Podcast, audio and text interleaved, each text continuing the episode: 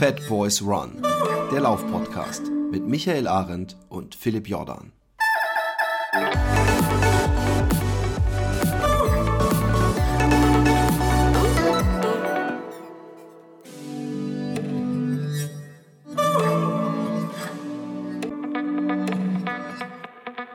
So, hallo, liebe Fat Girls, Fat Boys ja, und alle, die äh, ausnahmsweise mal nicht übergewichtig sind. Wir haben heute einen Experten mal wieder zu Gast, nach langer Zeit. Und wenn ich sage Experten, dann meine ich tatsächlich der Experte, zumindest in, in Deutschland, soweit ich äh, äh, da ganz sicher bin. Ja. Ähm, wir haben den Björn Gustafsson zu Gast und ich glaube, was ja, was Fußfetischisten angeht, gibt es in Deutschland keinen, der, ähm, sag ich mal, sich mehr auskennt, zumindest was ja. Läuferfüße angeht. Danke, ähm, danke, danke, Fußfetisch. Äh, das ist tatsächlich, wäre nochmal noch ein Suchbegriff im Netz, ja, okay. Ja, findet man bestimmt, ja. Also wenn man Fußfetischist eingibt im Netz, findet man Björn Gustafsson. Was? Nein, Björn, meinst du, dass man mich denn vom Namen hier als Fußfetischist Ah, das ist ja, wir sollten es ausprobieren. Das ist ein enges Thema, ein enges Thema, aber das ja. ist mal ein guter Einstieg, ja. Ja, genau. Der äh, Björn ist ähm, ja, äh, Gründer und Geschäftsführer von Curex. Ja, und äh, was genau Curex macht, das wird er euch gleich erklären.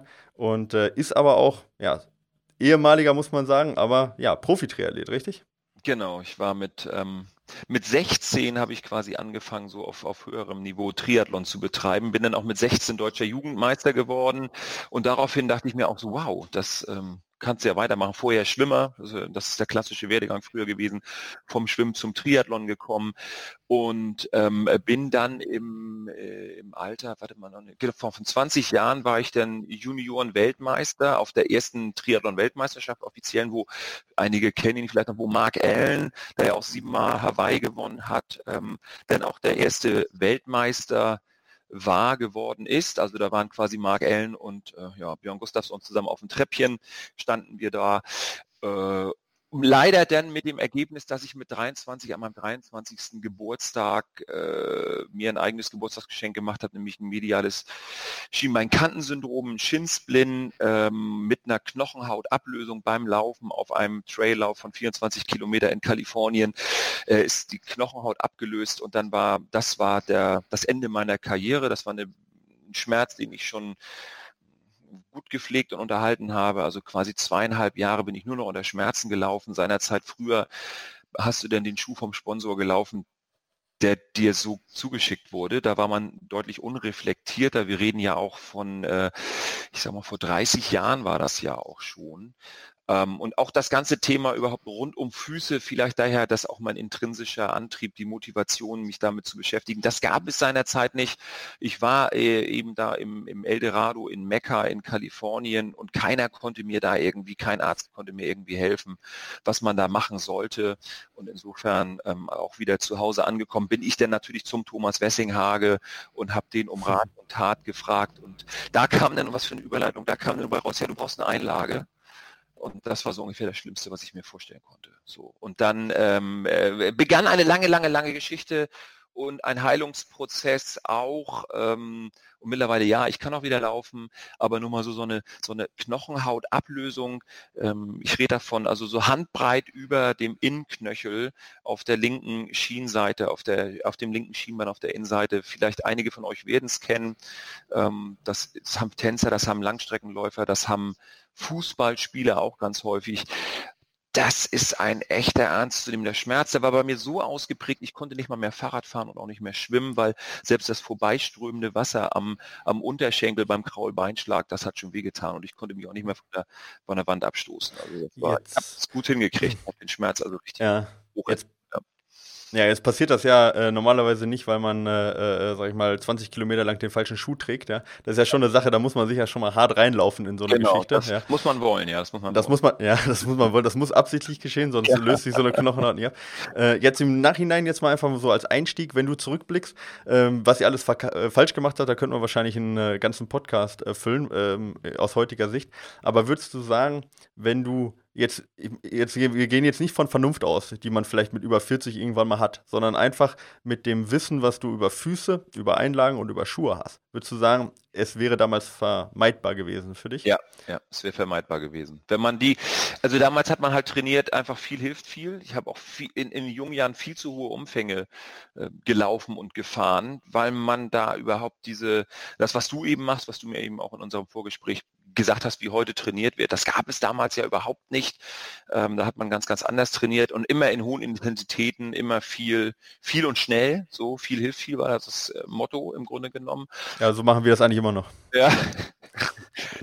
dran, ne? Also ich meine, ja. es ist einfach, wenn du schnell laufen willst, musst du halt schnell laufen und du musst dich der Aufgabe einfach stellen. Da, du kannst nicht einfach woher soll das kommen? So.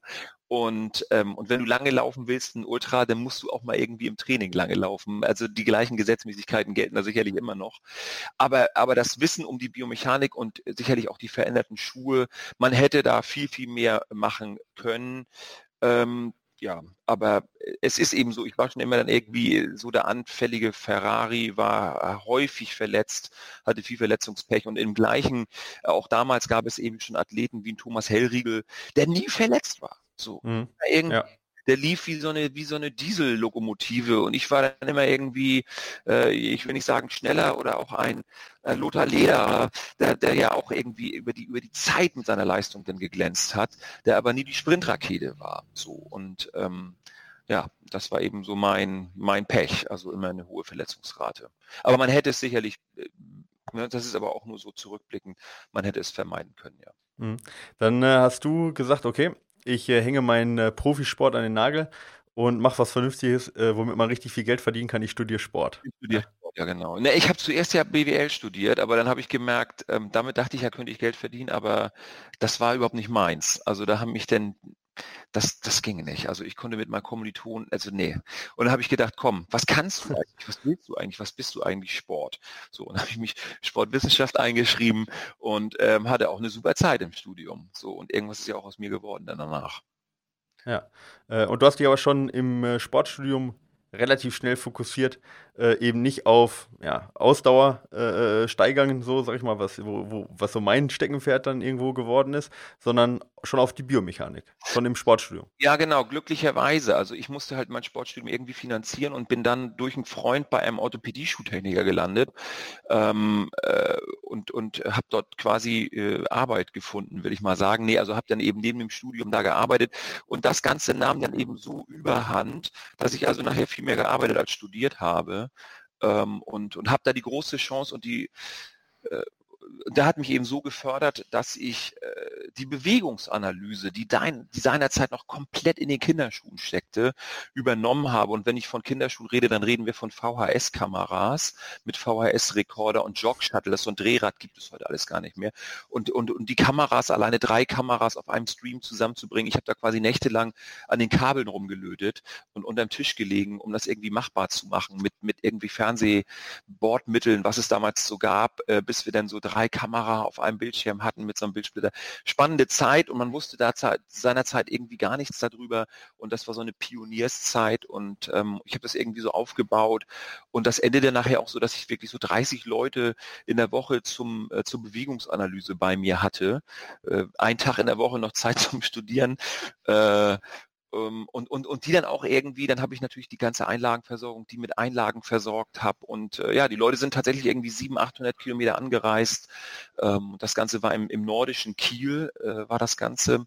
Äh, und äh, ja, fanden die wohl toll und hat irgendwie geholfen. Und da dachte ich, Mensch, super, da ist so, und dann, und dann war ich irgendwann mit dem Studium fertig, habe gedacht, so, da kann man dann mal, ähm, in die Richtung kann man ja mal weiterdenken, was man da machen kann. Hm. Jetzt ähm, hast du ja im Prinzip schon, schon zwei Sachen angesprochen, die ja äh, diese ganze Geschichte ausmachen. Nämlich einmal das eigentlich erstmal die Darstellung, ja, also quasi das Aufnehmen, ja, dann das Analysieren, aber dann natürlich auch irgendwo, ja, ja, die Diagnose und dann natürlich auch äh, das Kurieren oder wie auch mhm. immer, ja, was man dann, was man dann macht. Und ähm, äh, wenn ich das so, äh, also das sind ja zwei verschiedene Sachen im Prinzip, was, was du auch jetzt machst, ja, einmal die Diagnose, beziehungsweise eigentlich du, du, du äh, produzierst ja oder ihr produziert ähm, erstmal auch weiter die Darstellungsmittel, also dass ihr quasi Komplettsysteme äh, herstellt. Messsysteme quasi. Messsysteme, genau, ja, ja, genau, Messen, ja, Messsysteme. Dann habt ihr auf der anderen Seite eure Akademie, wo ihr quasi lernt, das Ganze zu analysieren, auszuwerten. Genau. Und dann habt ihr auch äh, den letzten Schritt, unterstützt ihr zum, zumindest in Teilen auch mit euren eigenen Sohlen, wobei die jetzt nicht ähm, also keine medizinischen Sohlen sind. Vielleicht, vielleicht, wenn du mal ganz kurz diese drei Schritte, die du jetzt machst, mal ganz kurz äh, beleuchtest. Die, äh, die DNA, du sagtest, ist die DNA des Unternehmens ist, ist tatsächlich das Vertreiben, Herstellen oder Herstellen und Vertreiben von Messsystemen. Ähm, sicherlich der spannendste äh, der spannendste Zweig, ähm, weil es da immer wieder Neuerungen gibt. Äh, jetzt ganz neu, seit zwei Jahren haben wir eine, eine markerlose 3D-Messung, mit der wir auf dem Laufband äh, dann auch über inverse Kinematik Kräfte berechnen können, also wirkende Gelenkkräfte sichtbar machen können mit einer hohen, hohen Genauigkeit und das Ganze innerhalb von 45 Sekunden.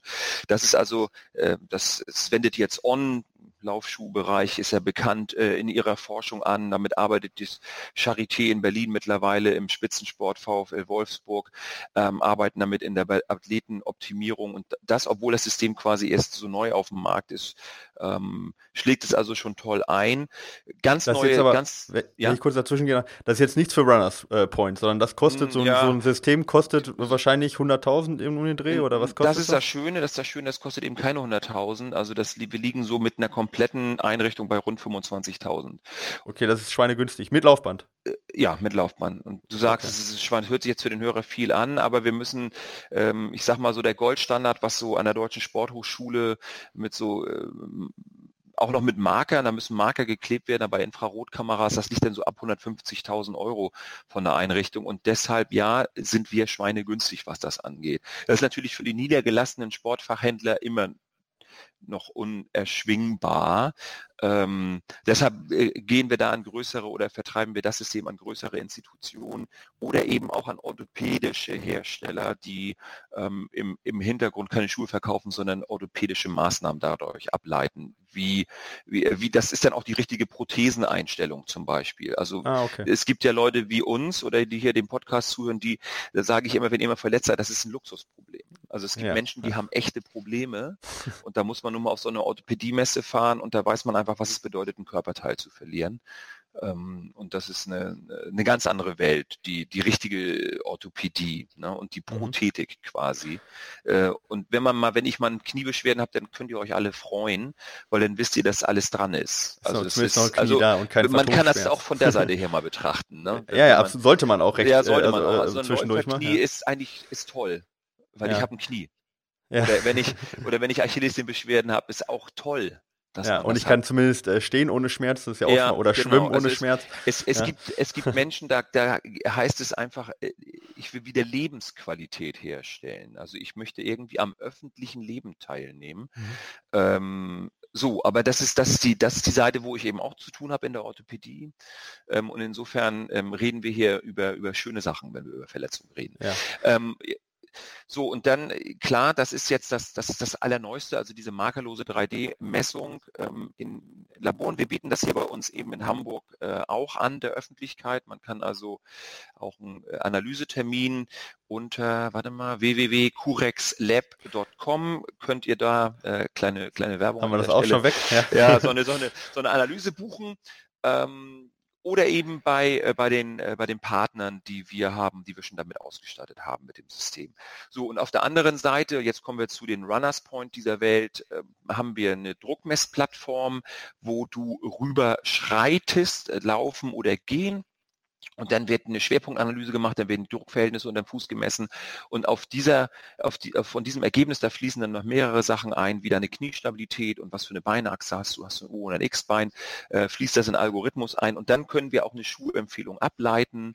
Die wird dann gekoppelt über eine Warenwirtschaftsschnittstelle. Was ist denn wirklich auch am Lager? Und dann werden Schuhe angezeigt, die eben lagernd im Händler sind oder, oder, oder. Da geht das natürlich auch viel weiter in digitale Ströme. Aber ähm, so, das ist, das ist eben äh, sowas findet ihr bei Runners Point, so ein Messsystem äh, wenden die Laufprofis an, so ein Messsystem äh, gibt es beim Sportcheck, so ein Messsystem. Also Laufprofis jetzt im Sinne von äh, Laufprofis äh, Schuhkette. Ähm, ja. Sorry, ja. sorry, genau, das ja. ist, das ist Nur so eine, Lau ja. Laufprofi.de ist so, eine, so ein Zusammenschluss von, ich sag mal, 100 ähm, Specialty-Retailern, wie das so schön heißt, also von 100, ich sag mal, die Bunats, die Zippels, die Lunges, genau, die, die Saukels, wer auch immer, also da, wo quasi, ich denke mal, das die Hörer dieses Podcasts ihre Ausrüstung kaufen. Genau, also Lex quasi abgekürzt. Ähm, ja, die, ja, die, genau, die gibt es jetzt um nicht mehr, ähm, aber genau, die das mal waren. Ja, ja genau. genau ne?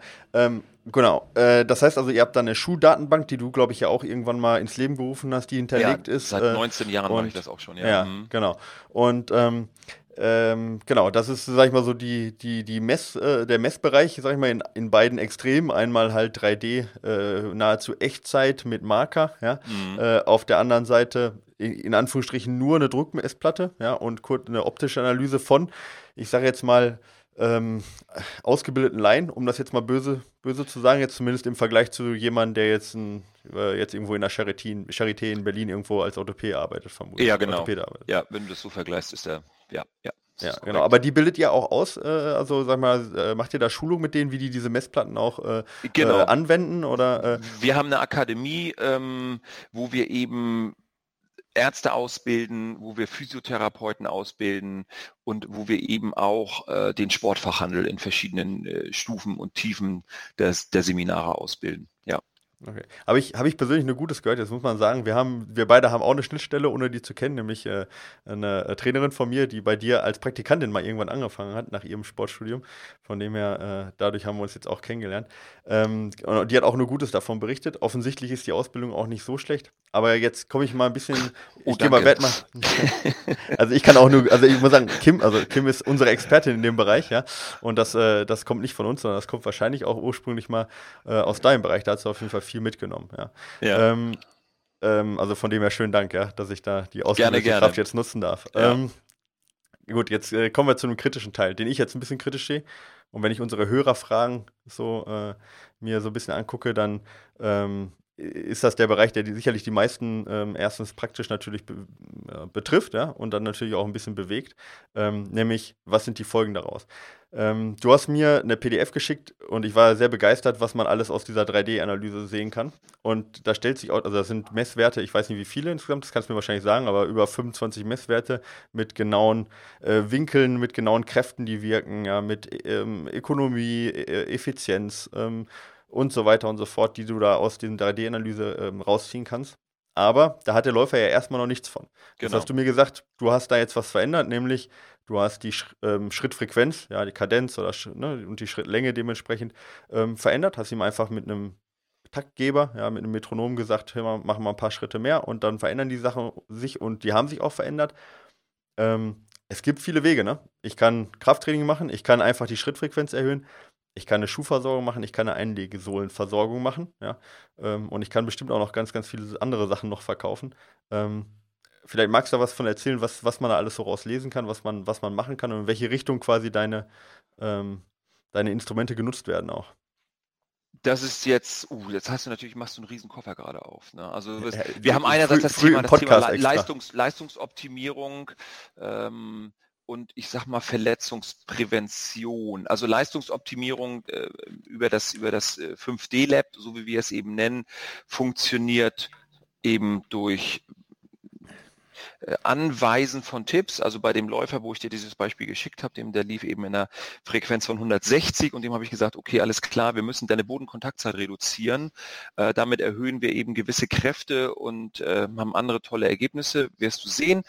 Und äh, dann ist das Ganze, dann habe ich das eben mit dem Metronom auf 170 vorgegeben und konnte er wunderbar umsetzen. Das ist auch jetzt seine Hauptaufgabe im Training und seine Effizienz. Also wir können mit diesem System eben auch den Energieverbrauch ähm, oder den Energiebedarf pro Kilogramm Körpermasse und zurückgelegten Meter messen. Das ist ja das. Das macht ihr jetzt mit Druck, Druckplatten oder wie? Nee, das, das wird quasi mit inverser Kinematik gerechnet mit dem 5D Lab. Also quasi geht das hier über zwei 3D Time-of-Flight-Kameras ähm, und einen entsprechenden Algorithmus, der dahinter gekoppelt ist, können wir diese Daten messen und die sind validiert. Also äh, komplett neue Welt zur Videoanalyse wo ich ja auch quasi 25 Jahre mitgearbeitet habe. Ne? Und mhm.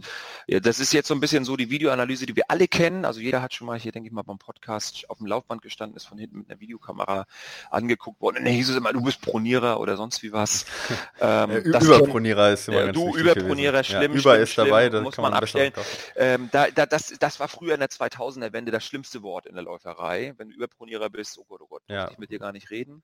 So sieht's aus. Ähm, und dann hat man eben XYZ, eine Versorgung und ja klar, da schwang ja eben schon so ein bisschen Einlagen mit durch. Da hast du halt eine Einlage bekommen, furchtbar. So. Und die waren ja. halt immer, das war ein Versorgungskonzept, das ist in den 1970er Jahren, Anfang 80er Jahren entstanden. Da hat sich die Industrie dann raufgestürzt. Man muss da tatsächlich wirklich 40 Jahre zurückgehen, um dieses auch um diese Abneigung ähm, gegenüber diesen, diesen Mitteln zu verstehen. Also letztendlich hat man die Menschen künstlich krank gemacht. So. Mhm. Ähm, das macht die Industrie gerne, um Sachen zu verkaufen.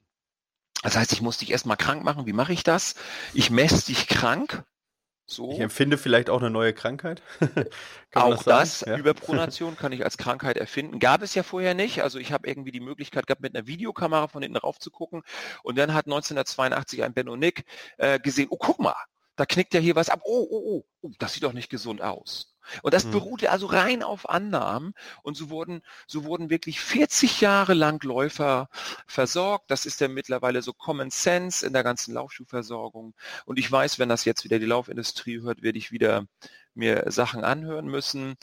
Ähm, aber mittlerweile, es gibt, es gibt halt ganz tolle und, und, und, und, und valide Untersuchungen an ganz großen Gesamtgruppen, wobei rausgekommen ist, wenn du pronierst, bist du weniger verletzt.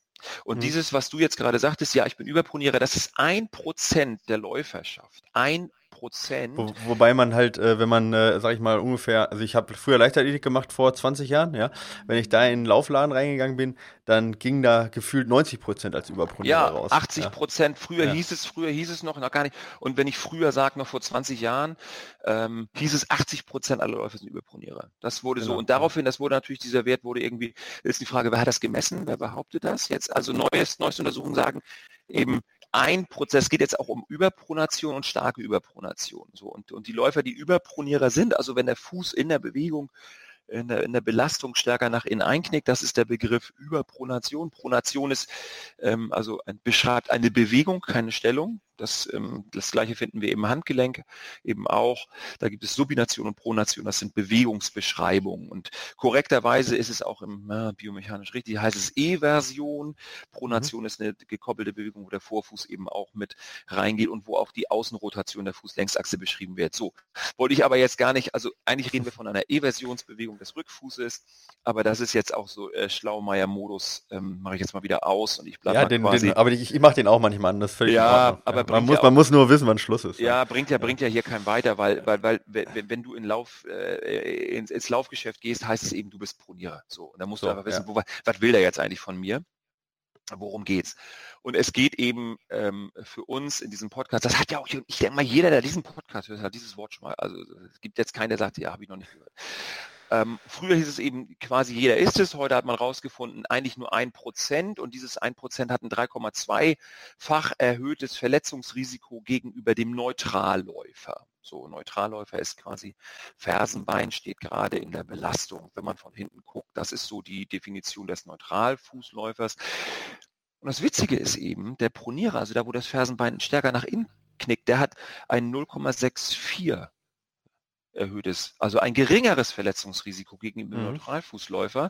3,2 denn eben diese Extremüberpronierer, das sind ein Prozent der Läuferschaft und, und, und viel mehr betrachtet wird in dieser Untersuchung eben auch der Subinierer, also der, derjenige, der den Fuß eigentlich zu stark nach außen abrollt, die haben dann so 1,3, 1,14, je nach Stärkegrad erhöhtes Verletzungsrisiko gegenüber dem Neutralfußläufer. So, also da äh, schlummert ein bisschen was, Leute, die zu stark nach außen abrollen, sind dann aber auch nur 15 Prozent der Läuferschaft. Mannschaft. Mhm. Das, ja. große, das große Gros machen eben die Neutralen aus und die, die eben eine leicht erhöhte Pronation haben und, äh, Pronation haben. Und da können wir sagen, hey, lass die Leute doch so laufen, wie sie laufen. So, da mhm, unten gut. im Fuß. Ja, und, und da hat man früher natürlich gesagt, okay, 80 Prozent, dann hat man eben, dann hat man auch noch zeitgleich rausgefunden, Mensch, toll, wir können ja hier im Laufschuh, uns ist möglich, mittlerweile zwei verschiedene ähm, EVA-Härten, also quasi das, das, das immer noch meist verbreiteste äh, Zwischensohlmaterial. Mensch, können wir irgendwie zusammenkleben, können wir auch in verschiedenen Spritzverfahren, aber eigentlich sind es immer noch zwei Injektionspistolen ähm, äh, äh, und man, man bringt es dann, man klebt das Ganze dann zusammen,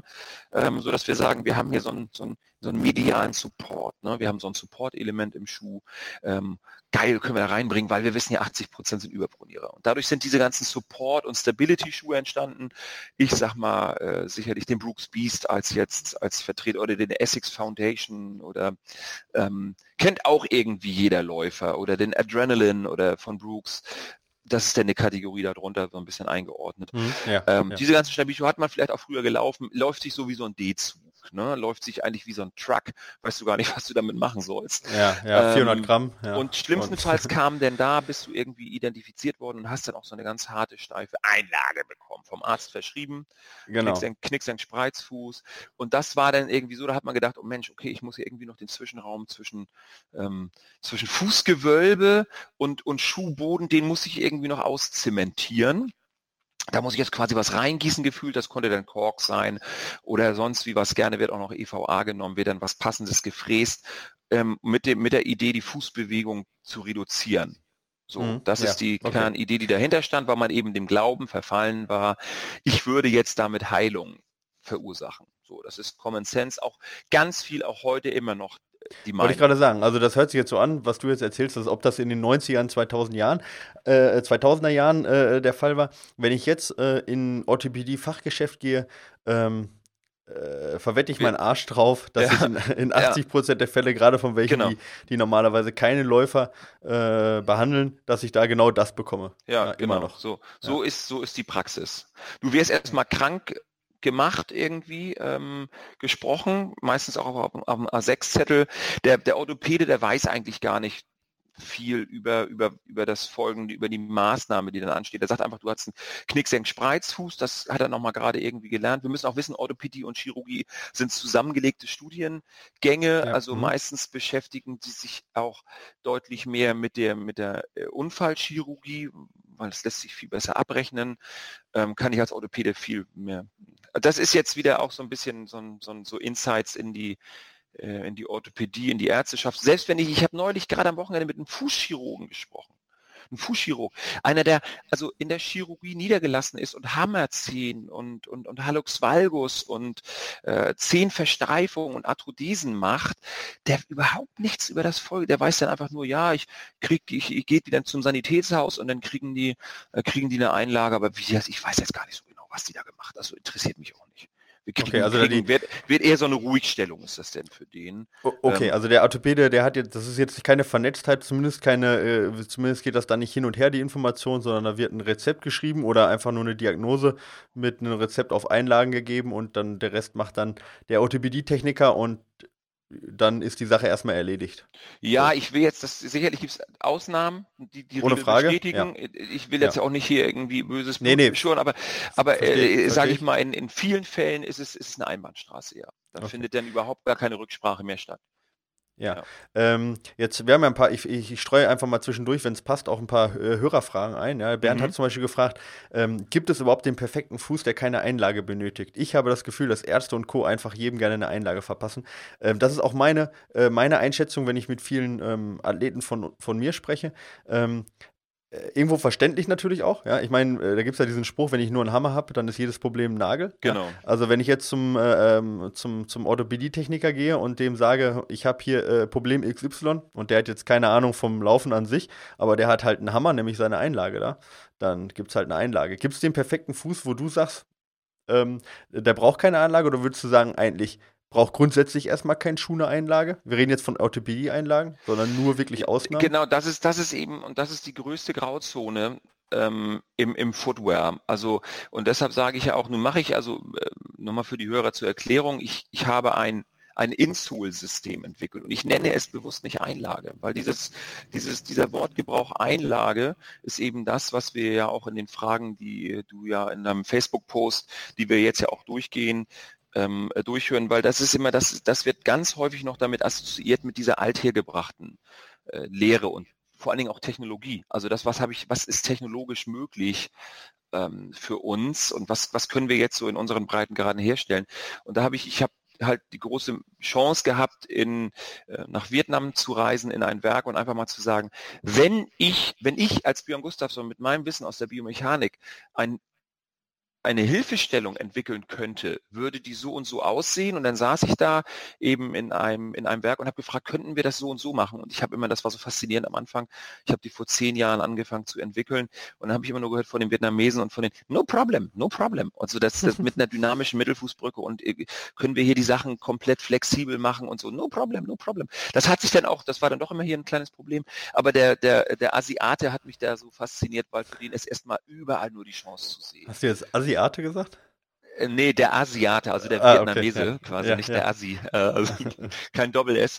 Ähm, äh, so, was soll ich Ich, hab, Entschuldigung, ich wollte dich Ähm, nicht rausbringen. Ich wollte, du wolltest nee, sagen, dass es kein Problem war. Ja, ja, ja, geschafft. Äh, und, und, und, und, und dann habe ich eben ein, ein weil ich hatte ja auch Abneigung gegenüber Einlagen. Also es ist ja nicht so, dass ich jetzt keine, keine Ab das ist, ich bin ja selber, ich bin gebrandmarktes Kind. Ich habe also blutige Füße mir gelaufen mit diesen Dingern in dieser Heilungsphase nach meiner Verletzung. Ich habe wirklich Pflaster aufs Längsgewölbe geklebt, damit ich da laufen konnte, weil, weil mir ja immer Das gesagt ja- wurde, du musst das Ding drin haben, damit du gesund wirst. Ja, ja, und, und äh, man gewöhnt, entweder man gewöhnt sich dran, Ja. irgendwie gewöhnt sich schon dran, oder ähm, naja, das tut vielleicht am Anfang weh, aber der Fuß wird sich dann schon in die richtige Stellung, Das ist, mal, das ist das, gewalttätig dir, das bewegen. ist ja. genau, das ist das, was dir gesagt wird, wenn du so eine ein, ein Arzteinlage bekommst. Ich sage Äh, ist das so? Nee, ist nicht so. Also wir Mhm. merken, wir merken, du kaufst auch nicht Schuhe so. Also du kaufst deinen Schuh, du gehst in den Laden, kaufst deinen Schuh und kannst ganz klar bei der Schuhanprobe sagen, der gefällt mir, der gefällt mir nicht so gut.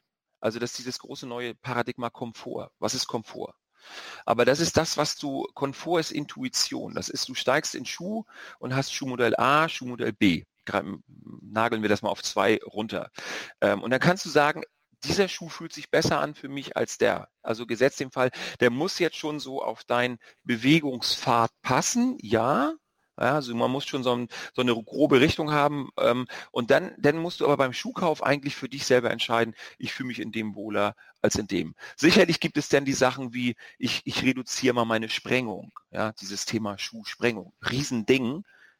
Ah, auch die größte Lüge, die größte, eigentlich die größte Lüge in, in der Schuhindustrie warum Schuhe Sprengung haben, ist nochmal wieder ein neues Thema. Ähm, wir können ja, das gibt ja so, so, so, so viele Sachen, über die wir reden können. Äh, absolut, ja. Ähm, aber, aber, und, und, und, also, ne, Komfort, also es muss sich gut anfühlen. Und wenn ich jetzt zum Beispiel beim Arzt eine Einlage bekomme, ich will ja nicht per se das verschlecht, äh, verteufeln, und du merkst beim Einsteigen schon, nee, das ist, es ist nicht meine. Ich merke Ja. irgendwie, da arbeiten zwei, da arbeitet, da arbeiten zwei Welten gegeneinander, dann ist es auch nicht deine, dann wird es auch nie deine. Das ist nicht so nach dem Motto, musst du zwei Wochen erstmal laufen, dann wird schon gehen. Das Mhm. ist, das, das, dann machst du, du weichst aus, also du, du entwickelst ein, eine Umleitung, sage ich mal, und diese Umleitung kann dann, obwohl du vorher ein Fußproblem hattest oder ein Knieproblem, hast So du ein auf einmal irgendwas in der ne? Hüfte. Ja, So, genau, ja. weil, weil es ist auch nicht so, das, was dir ja immer die Leute sagen, ähm, dass, dass unser Fuß ist das Fundament des Hauses und wenn die Fußstrukturen nicht stimmen, äh, ist das ganze Haus schief. Das Mhm. ist, da gibt es jede Menge Zeichnungen und Ableitungen und hier, wenn ich dann eine Ferse aufrichte, dann bist du obenrum gerade. Bullshit. Das ist der totale Schwachsinn. Das Fundament unseres Hauses ist die Hüfte, ist das Becken. Das ist dein Fundament. Und darum rotiert der Lokomotor. Ja, das ist die Beine und, und der, der Passagier, der Oberkörper. Okay, Und jetzt die- bin ich. So, Ich- das ich ist also Biomechanik jetzt. Ne? Genau, also quasi mit anderen Worten, wenn du unten eine Linksdrehung hast, hast du oben eine Rechtsdrehung, ja, Genau. oder andersrum, unten, wenn du Genau. links eine Neigung Ja. hast, hast du oben eine Rechtsneigung, einfach Ja. um Gleichgewicht zu halten, Und ganz äh, normal wie, wie bei einer. Wippe. Ähm, ähm, für mich komplett logisch. Jetzt bin ich ein bisschen kritisch. Du hast vorhin deine Insoles angesprochen, da möchte ich gleich nochmal drauf zurückgehen, aber jetzt hake ich einmal nochmal bei der Sache ein, ähm, ähm, wie man, wie man denn, also ich, du stellst, du misst sowas, stellst sowas da und jetzt kommt raus mit den ähm, Auswertergebnissen, die du mir auch geschickt hast, ja. Wir haben jetzt hier jemand, der ähm, hat eine, ja, äh, sag ich mal, ähm, eine, äh, sag mal, eine komplette Rechtskippung der, der Hüfte. So. Mm. Äh, jetzt kann ich da natürlich, äh, habe ich ja vorhin schon gesagt, viel, auf viel, viel verschiedene Weise rangehen. Ja? Ich kann ähm, Krafttraining machen, ich kann vielleicht Lauf-ABC machen, ich kann Balanceübungen, ne, Propriotionstraining machen. Oder ich kann halt auch rangehen, ja, Einlagenversorgung sonst was machen.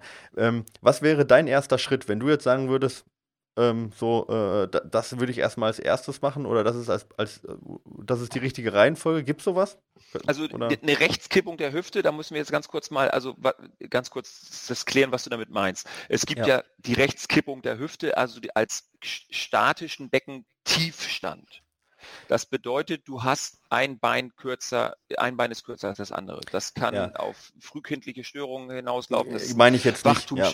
Die meinst Genau. du nicht. Okay, Nee, weil das, das meine ist, ich nicht. Ich meine jetzt eine genau. Ich meine, es ist eine der, funktionelle Sache, das heißt, er tritt auf und kippt halt mit dem ah, über der übergehenden Seite, kippt er ab, weil er die Stabilität zum Beispiel so, nicht hat. Das ja. müssen wir jetzt nochmal ganz kurz den Hörern eben erklären, was du meinst. Also diese statische, wir reden, wir reden davon, dass er in der Statik gleich lange Beine hat und dass du jetzt in der Stützbeinphase laufen, ist das Aneinanderreihen von Einbeinsprüngen. Also das Besondere am Laufen ist, wir stehen nie auf zwei Beinen. So. Das bedeutet, ja. wir müssen unser System ständig ausbalancieren. Und wenn du jetzt auf dem rechten Bein zum Beispiel stehst, jetzt kommen wir auf deine, und dein ja. Becken kippt, das ist völlig normal, weil dein Oberkörper die Last drückt über deine Wirbelsäule auf das Sakrum. Was passiert? Ich stehe also auf dem rechten Bein und mein Becken kippt, mein linkes Becken kippt nach unten tief. Normalerweise so rum, ja. So rum, das ist ein, ja. ein gewisser Grad, vier bis sieben Grad passiert das Ganze, ist die Normalität. Und jetzt sagst du mit deiner Frage, sagst du, okay, was passiert, wenn ich einen Läufer habe, wo das Becken 15 Grad zur kontralateralen Seite kippt. Das wäre jetzt die richtige Terminologie.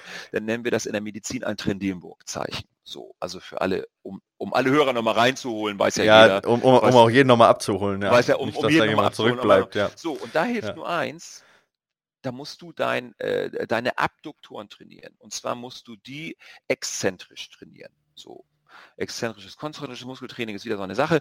Ähm, und du, also du musst den, den, den mittleren und den kleinen Gluteus, die muss, der muss auftrainiert werden. Also, also mit anderen Worten halt, Abduktoren heißt Absp genau, Abspreizer, beziehungsweise ja, die Gluteus die, das sind die Abspreizer, die Abspreizer ja. der Hüfte auf der Seite genau. ist das betroffene Bein, das, das Bein, was dich stützt. Da hast du halt höchstwahrscheinlich, ich sag mal mit einer 80-prozentigen Wahrscheinlichkeit, eine Schwäche in dieser Muskulatur. Das ist jetzt, das ist jetzt eine Sache, die muss ich eben lernen anzusprechen. Häufig ist es auch eine Innovationsproblematik. Das heißt, die Leute sprechen die Muskulatur zu spät an. Also zünden mhm. das Feuer irgendwie mhm. zu spät. Genau, ne? okay. So. Also das wäre jetzt Krafttraining, Hintern, Abduktoren und genau. exzentrisch heißt also quasi in der Anspannung äh, quasi Richtig. Muskelverlängerung. Ja. ja. Ähm, also das sind jetzt so die Übungen, die man da machen könnte. Da könnte dann ein ja, Personal Trainer oder wer auch immer könnte dann da oder auch ein Physiotherapeut könnte da die Übungen dann dementsprechend zu entwerfen. Kannst du auch an der das, Parkbank machen? Gibt es ja, händische Hands Ja, ja, natürlich. Ne? Mhm, genau. muss, einem, muss einem ja nur gezeigt werden, was für Übungen das wären. Okay, verstehe ich. Ähm, das wäre jetzt eine, es war jetzt ja eine spezielle Verletzung. Höre ich mhm. jetzt da, oder nicht, nicht eine Verletzung, aber vielleicht eine Schwäche, die nur zu einer Verletzung, vielleicht äh, Idiotibialbandsyndrom, also ITBS führen könnte zum Beispiel, ja, oder, und so weiter. Theoretisch, ja. Ähm, höre ich jetzt daraus, dass ähm, jede, jede Diagnose, die du hast, anhand von deiner Laufanalyse, die du machst, zu auch einer anderen Maßnahme führt. Jetzt nicht nur zum anderen Krafttraining, sondern dass es Diagnosen gibt, wo du sagst, boah, da kann ich mit Krafttraining gar nichts machen, da muss ich mit Einlagen arbeiten? Ja, oder, äh, es gibt immer, eigentlich ist es immer eine Mischform. Also ich würde ja nie nur sagen, mach nur das. Ich würde ja immer versuchen, pass auf, also ich gehe immer so ran und sage, 70 Prozent liegen da dran oder 60 oder 40 oder 30. Ich versuche es immer so ein bisschen in Prozenten auszudrücken. Und am Ende des Tages ist es dann auch leider wieder so, dass wir alle faul sind. So, gibt vielleicht ganz wenige Ausnahmen. Und alle wollen irgendwie sagen, ja, was kann ich mir denn kaufen? Was kann ich denn mhm. mal, was ja, kann ich okay. denn machen? Mhm. So irgendwie ist es, wie weit ist es denn der Schuh? Weil das Einfachste ist für uns natürlich, als das Ganze irgendwie auf den Schuh abzuwälzen und zu sagen, du brauchst einen anderen Schuh. Und häufig ist es natürlich auch immer so eine, so ein Portfolio aus also ein Konglomerat aus falschen Sachen. Ne? Du bist es aktiv irgendwie, äh, dass bei dir was nicht stimmt und dann kann man aber sagen, pass mal auf, lass uns auch auf jeden Fall mal irgendwie einen neuen Schuh und irgendwie dann auch mit einer Einlage. Aber wenn ich eben Einlage, dann meine ich eben Insol und bei mir geht das ganze Thema nämlich mehr über, für mich ist eine Insol ein Stück Software, es ist eine App. So, mhm, das ist also, okay. ähm, und, und das ist der Unterschied. Früher hat man eben gedacht, ich kann den Fuß irgendwie von unten aufrichten also im Sinne von der, der Fuß ist mein Fundament und wenn das Fundament nicht steht, dann ist die ganze Bewegung falsch. Heute wissen wir eben, nein, das Fundament ist das Becken und ich kann von unten aber muskulär ansteuern. Okay, das, das, das wäre jetzt so auch eine Frage von mir gewesen, wenn du jetzt sagst, man kann, also kann ich da nicht Sachen kaufen? Ja, gibt es da nicht irgendwas, äh, irgendeine Medizin sozusagen gegen, die nehme ich, ja, oder ich packe die Sohle genau. rein und dann ist die Sache erledigt und ich habe halt nicht die ganze Arbeit und den ganzen Schweiß. So, ähm, ist das nicht, und das äh, fragt Linda zum Beispiel, ist das nicht ein Arbeiten gegen den Fuß? Ja, dass ich sage, ich richte den Fuß auf, dann äh, äh, muss der ja nicht selber arbeiten. Das heißt, die Muskeln werden unter Umständen noch schwächer. Ja? Und das ähm, ist, genau, da fängt es eben an. Ja, wenn, das ist das klassische Einlagen ich, ich sag mal, klassische Einlage will ich mal definieren als, ähm, was die meisten auch kennen, ich fülle den Raum des Längsgewölbes, also ist der innere Fußbogen, mal so auf Deutsch äh, gesagt, den fülle ich mit einem Material aus. Egal, ob es EVA ist, ob es Kork ist, ob das was anderes ist, den fülle ich aus und blockiere damit die Bewegung und folge der Annahme, ich würde durch ein stabiles Fundament etwas verbessern. Das ist falsch. Das, okay. fun das, funktioniert nicht. Und deshalb ist die Antwort auf die Frage, äh, äh, dieses Konzept funktioniert einfach nicht. Ja. Jetzt bezeichnest du dich ja auch ja, äh, als Innenraumdesigner von Schuhen oder als genau. äh, äh, so, mhm. so, ja. Also quasi du designst quasi mit deinen, äh, mit deinen Insoles ähm, den, den, den, Innenraum neu. Den Innenraum ja. und füllst den quasi sinnvoll aus, ja, so. Ne? Ja, ich fülle nicht auf, ich ändere, ich ändere Oder den Raum. Ich ende, du änderst den Raum? Genau, mhm, eigentlich genau. ist es so, es ist ein Interface. Du kannst das Interface modellieren. Also das okay. Interface, der Schuh ist ein Interface zwischen Untergrund und Fuß.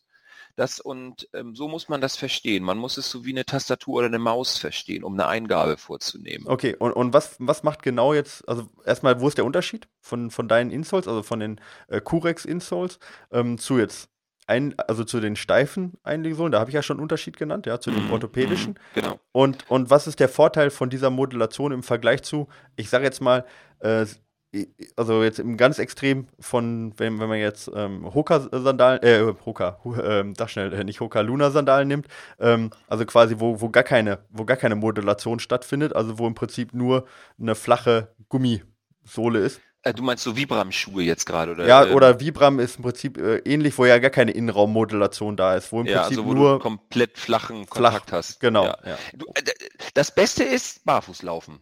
So, sind wir uns einig. Das mhm. ist super. Kennst du jemanden, der das macht? Ja, ja, ich kenne einige natürlich, auch über den Podcast. Ich weiß auch, dass einige zuhören, ja, dass ja. die mir auch oft in den Ohren liegen mit Barfußlaufen. Ja, ich bin ja persönlich jetzt äh, gerade was gerade wenn man viel, viel läuft so, dann kommt man auch irgendwann an seine Grenzen und gerade auch was Trail angeht, ist natürlich Barfußlaufen nochmal eine andere Herausforderung. Ja. Ähm, gut, also Barfußlaufen ist theoretisch das Beste. Ja. ja. Also ähm, meine, meine schönsten Läufe habe ich immer ähm, auf Sylt am Strand in, in, in Boardshort mit nackten, mit freien Oberkörper, barfuß, wenn ich da einen Zehner am Strand laufe. Das durchs Wasser immer, da ist der Strand ist so fantastisch, da kann man so unglaublich gut barfuß laufen. Das ist für mich also ein Natur- und Körperhighlight, sage ich mal. Ne? Das, aber das Problem ist, du musst es können. Du musst es können. Und aus meiner Zeit in der Orthopädie ist es so, Menschen können das teilweise gar nicht mehr. Viele Menschen haben, wenn sie äh, barfuß am Strand spazieren gehen, tagelang danach Fußschmerzen. So, das ist natürlich ein Zeichen der degenerativen äh, Verweichlichung in der heutigen Welt. Aber wenn man halt rausguckt, sind eben dummerweise große Teile unserer Landschaft ähm, modelliert im Sinne von Asphalt oder, oder Sandwegen. So, wir finden eben dieses natürliche Umfeld zum Barfußlaufen sehr schwer und dummerweise liegen dann da auch noch mehr Scherben du Ja, und also gut, ich, bei uns jetzt, äh, ich komme jetzt aus dem Allgäu, da liegen weniger Scherben, also bei uns sind die Leute nicht so drauf, ja. Aber was. was ja, in Hamburg ist das immer so. In Hamburg ist halt, in Hamburg ist halt übel, ja, machst du nichts. Nee, aber wenn ich jetzt rausgehe in die, in die Natur, ja, dann habe ich andere Probleme, einfach Steine, ja. Also ja. Äh, gerade in den Bergen, ja, Steine. Äh, ich habe äh, äh, ähm, ja, äh, weiß ich nicht, Eicheln, Kastanien oder Tannenzapfen und ich habe Äste und sonst irgendwas, die natürlich auch schon ganz schön wehtun. So. Mhm. Das, wenn ich jetzt hingehen würde und sagen würde, ich möchte jetzt barfuß laufen, ja, äh, dann kannst du mir direkt mal fünf Jahre geben, bis ich das halbwegs in dem, in annähernd dem Umfang hinkriege, den ich jetzt mit, ich sage jetzt mal, ja, Minimalschuhen, ja, was auch immer das jetzt ist, aber ich sage jetzt mal nicht überdämpfen, sondern ganz normale Schuhe hinkriege. Ähm, würdest du sagen, dieser Schritt in deinen Augen ist es wert, zu sagen, danach hast du auch weniger Verletzungen und fühlst dich wohler? Oder würdest du sagen, na, der, dieser Nachweis ist noch nicht ge gelungen? Oh, ich weiß, ich mache schon wieder nächste Dinge auf. Ja, ne? ja, genau, das, du machst den riesen Fass gerade auf. Jetzt sind wir ja in 2006 sind wir jetzt gerade wieder, ne? Jetzt sind wir ja, bei dieser Untersuchung, also jetzt so back zwölf Jahre zurück, diese Untersuchung aus Australien, die diesen ganzen neuerlich, neuerlichen letzten Barfuß-Hype ausgelöst hat, der dann die Entwicklung vom Nike Free herbeigeführt hat und natürlich das Ganze, was jetzt auch noch, ich sag jetzt mal Ultra, die noch, na, ich habe gerade die neuen Spring-Summer-Kollektion von Ultra eben gerade durchgemessen für unsere Daten. Weil die ja auch gut gedämpft sind, halt, aber ja, nur das ist kein Drop mehr, das ist auch breite also, Torbox. Ja. Es, ist, es ist ja wieder so, dass dieser ganze Barfuß-Hype, der hatte zwischenzeitlich mal 12, 13 Prozent Marktvolumen. Ähm, ich sag mal so 2009, 2010 äh, ähm, begleiten mit, mit äh, unter dem Decknamen Natural Running äh, mit Matthias Marquardt als der deutsche Ziehvater irgendwie und Matthias, wir sind freundschaftlich ganz eng auch, auch jetzt davon, also es ist, es ist schwierig. Es gibt ganz klar die Barfußfraktion, ja. Es gibt Barfußprodukte, ja. Es gibt den Barfußlauf, der auch toll ist, absolut richtig. Aber es setzt sich eben nicht durch, weil wir, weil wir, die meisten eben haben dann doch Eichel und Tanzapfen und irgendwas anderes, äh, ähm, womit sie einfach nicht klarkommen und deshalb ziehen wir eben Schuhe an und die Schuhe werden, dann gibt es auch wieder die Gegenströmung mit Hoka ohne ohne heißt das. Das heißt nicht Hoka One One, das heißt Hoka ohne ohne. ähm, also es ist aus dem äh, pazifischen Sprachraum und heißt quasi dahin gleiten, habe ich nämlich jetzt auch gerade erst wieder gelernt. Ah ja, okay, das war mir ja, ja, neu. daher auch dieses Logo äh, mit der Möwe, mit dem Vogel im, in mhm, dem genau. Haar, also Hoka ohne ohne, ähm, quasi ein hawaiianisches, das ist aus der Sprache der Hawaiianer, daher kommt das. Ähm, so, aber äh, wo war ich stehen geblieben? Das ist wieder der Gegentrend, ne? diese Maximaldämpfung, was sich ja gerade jetzt zack, zack, zack in der Ultraszene total durchsetzt, wo auf einmal alle sagen, oh ja, seitdem ich einen Hooker laufe, bin ich weniger verletzt. Also so, also weißt du, jeder muss irgendwie so sein Konzept finden. Und äh, die Barfußlaufen äh, super, ähm, wie heißt dieser, dieser Ultrastar der Szene, dieser dieser polnische Name, äh, Kutsch. Kropitschka. Ja, ja Anton, Kropitschka, aber das ist, auch, so, das ist aber auch, so, sind wir jetzt aber auch schon bei 2006, ne? Ja, da ist naja, sagen wir mal 2011. So, ja. äh, quasi, ich sag mal so Minimalschuhe gelaufen. War aber auch immer nur verletzt, ne? Das muss man dazu sagen. Also genau. mittlerweile läuft das ja auch nicht mehr, ja. Und, und da ist es, du musst halt, du musst, du musst es können. Du musst Barfußschuhe laufen können. Das ist halt das Schwierige. Du musst halt wirklich die Muskeln haben. Du musst äh, das Körpergewicht dafür haben. Und es ist eben schwierig im Sportgeschäft für jemanden zu sagen, hier ist der Barfußlaufschuh für dich, damit bist du jetzt gut beraten. Also für mich ist es ein, ein Zweitschuh, ein Drittschuh. Ähm, ich selber bin jetzt auch wieder, ich sag mal, eine faule Sau geworden und laufe jetzt auch wieder eher Schuhe mit mehr Dämpfung und auch nicht mit Nullsprengung. Also wir reden ja, wir vermissen jetzt ja wieder ganz viel das Thema Nullsprengung und, und, und ähm, ich sag mal hart oder Schuhe ohne Dämpfung. Und mittlerweile ist der Markt ja gerade wieder wir sind ja so wieder im Dämpfungshype angekommen, aktuell 2018 mit, äh, mit einem Adi-Boost, mit den neuen PU-Materialien, die sich jetzt breit machen. Ja, auch Nike geht ja stark in die Richtung mit äh, nach dem äh, Vaporfly, da sind jetzt der Pegasus jetzt ist ja auch deutlich leichter als äh, davor. Äh, das sind jetzt ja. nochmal wieder, da ja. gibt es wieder um Vorfuß versteifende Elemente. Ja, ich meine alleine auch von der Dämpfung her deutlich ja, weicher geworden. Mega weich, ne? Also Nike war ja schon immer irgendwie mit dem Air Mariah in den End 80er 80er Jahren, kennst du bestimmt gar nicht mehr. Ähm, so den, den kenne ich tatsächlich nicht mehr. Ja. Was? den kenne ich tatsächlich nicht mehr. ja, siehst du. ähm, ähm, also der war auch schon so. Also ist, der, der, der, alles, alles ist in Wellen. Alles, ist, alles funktioniert in Wellen und ich glaube auch, wir werden auch in zehn Jahren wieder nochmal so einen, so einen minimalistischen Trend haben. Aber im Augenblick ist der Trend gerade wieder komplett im Ausschlag voll auf Dämpfung. Also 2006 hatten wir so ein, äh, 2000 hatten wir so ein Stability, so ein Stability-Ausschlag, dann äh, ging der wieder runter, 2006 so ein, so ein neutral Minimalausschlag, jetzt haben wir wieder so ein, so ein Dämpfungsausschlag in der Welle. Ähm, also die Schuhindustrie muss uns halt auch ständig immer wieder neue Sachen liefern, okay. damit sie das Rad am Laufen halten. Ich, ich komme nochmal auf deine, deine ja, Sohlen zurück, weil genau, da, da nicht nur in deinem Interesse, sondern also meine, Meldung, mein, meine ja. Meldung ist eben, du kannst den Fuß nicht stützen, so, du kannst ihn von unten nicht korrigieren. Das alte Konzept ist falsch. Trotzdem, wenn wir in die Schuhindustrie gucken, egal ob minimalistisch, egal ob gedämpft, eine Sache hat sich über die letzten 40 Jahre, seitdem es die modernen Laufschuhe gibt, über die wir reden, ich sag mal vom, vom Brünning angefangen oder vom Marathon Trainer TR oder wie der früher noch hieß von Adidas. Ähm, so, wenn man das als den Startpunkt der Laufschuhindustrie sieht, ja, so ich sag mal die mit 80er, die Anfang 80er, hat sich eine Sache nicht geändert, die äh, eine, wird von der Industrie weg ignoriert. Das ist die, äh, die, die, die Brandsohle, der Sockliner. Also das, was quasi über den, über den Schuhboden raufkommt. Das Ding ist immer noch flach. Das Ding ist zweidimensional. Da wird natürlich mit unterschiedlichen Materialien, Ortholite, das ist aber nichts anderes, als dass es einfach nur ein Polyurethanschaum ist, der ein hm, bisschen ja. anders geartet ist. Aber letztendlich ist das Ding flach. Das heißt, warum macht das die Industrie? Ganz einfach, damit ich in einen Schuh maximal äh, ein maximal hohes N, also eine maximale Menge an Läufern reinbekommen, ohne hier irgendwie Restriktionen zu haben. Und dieses, und das ist das, was ich mit Innenraumfitting meine, ähm, weil wenn wir Komfort, im Augenblick ist es so, der, je komfortabler der Laufschuh ist, das heißt Komfort definierst du als, merkst du sofort, dieser Step-in-Komfort, du ziehst einen Schuh an und merkst, wow, das ist meiner Cool. Mhm. Dann ist das Verletzungsrisiko geringer. Okay. Das ist im Augenblick, also je ja. höher der Komfort. Und, und ich kann den Komfort erhöhen, indem ich mich des Innenraumfittings annehme. Und das, das ist mein konkret. Das sieht jetzt kon schon konkret so aus, dass bei dir auch äh, ähm, eine Erhöhung ähm, am, also äh, stattfindet in, in der Sohle, also der einlige Sohle. Also es ist schon, sagen wir mal, eine 3D-Sohle. So ja, genau. Genau, also sieht, sieht für den Laien erstmal aus wie eine normale Einlegesohle vom Orthopäden von außen. Von oben ja, du hast halt, ja klar, der Fuß ist rund, der hat keine Ecken und wenn du in den Schuh reinguckst, ist der halt in der Ferse, ist es eckig. Wir haben 90 Grad Elemente im Schuh wo einfach der, wo einfach die Fersenkappe auf den Schuhboden stößt von innen. So, ja. Das gibt mhm. es in, das gibt es am Fuß nicht.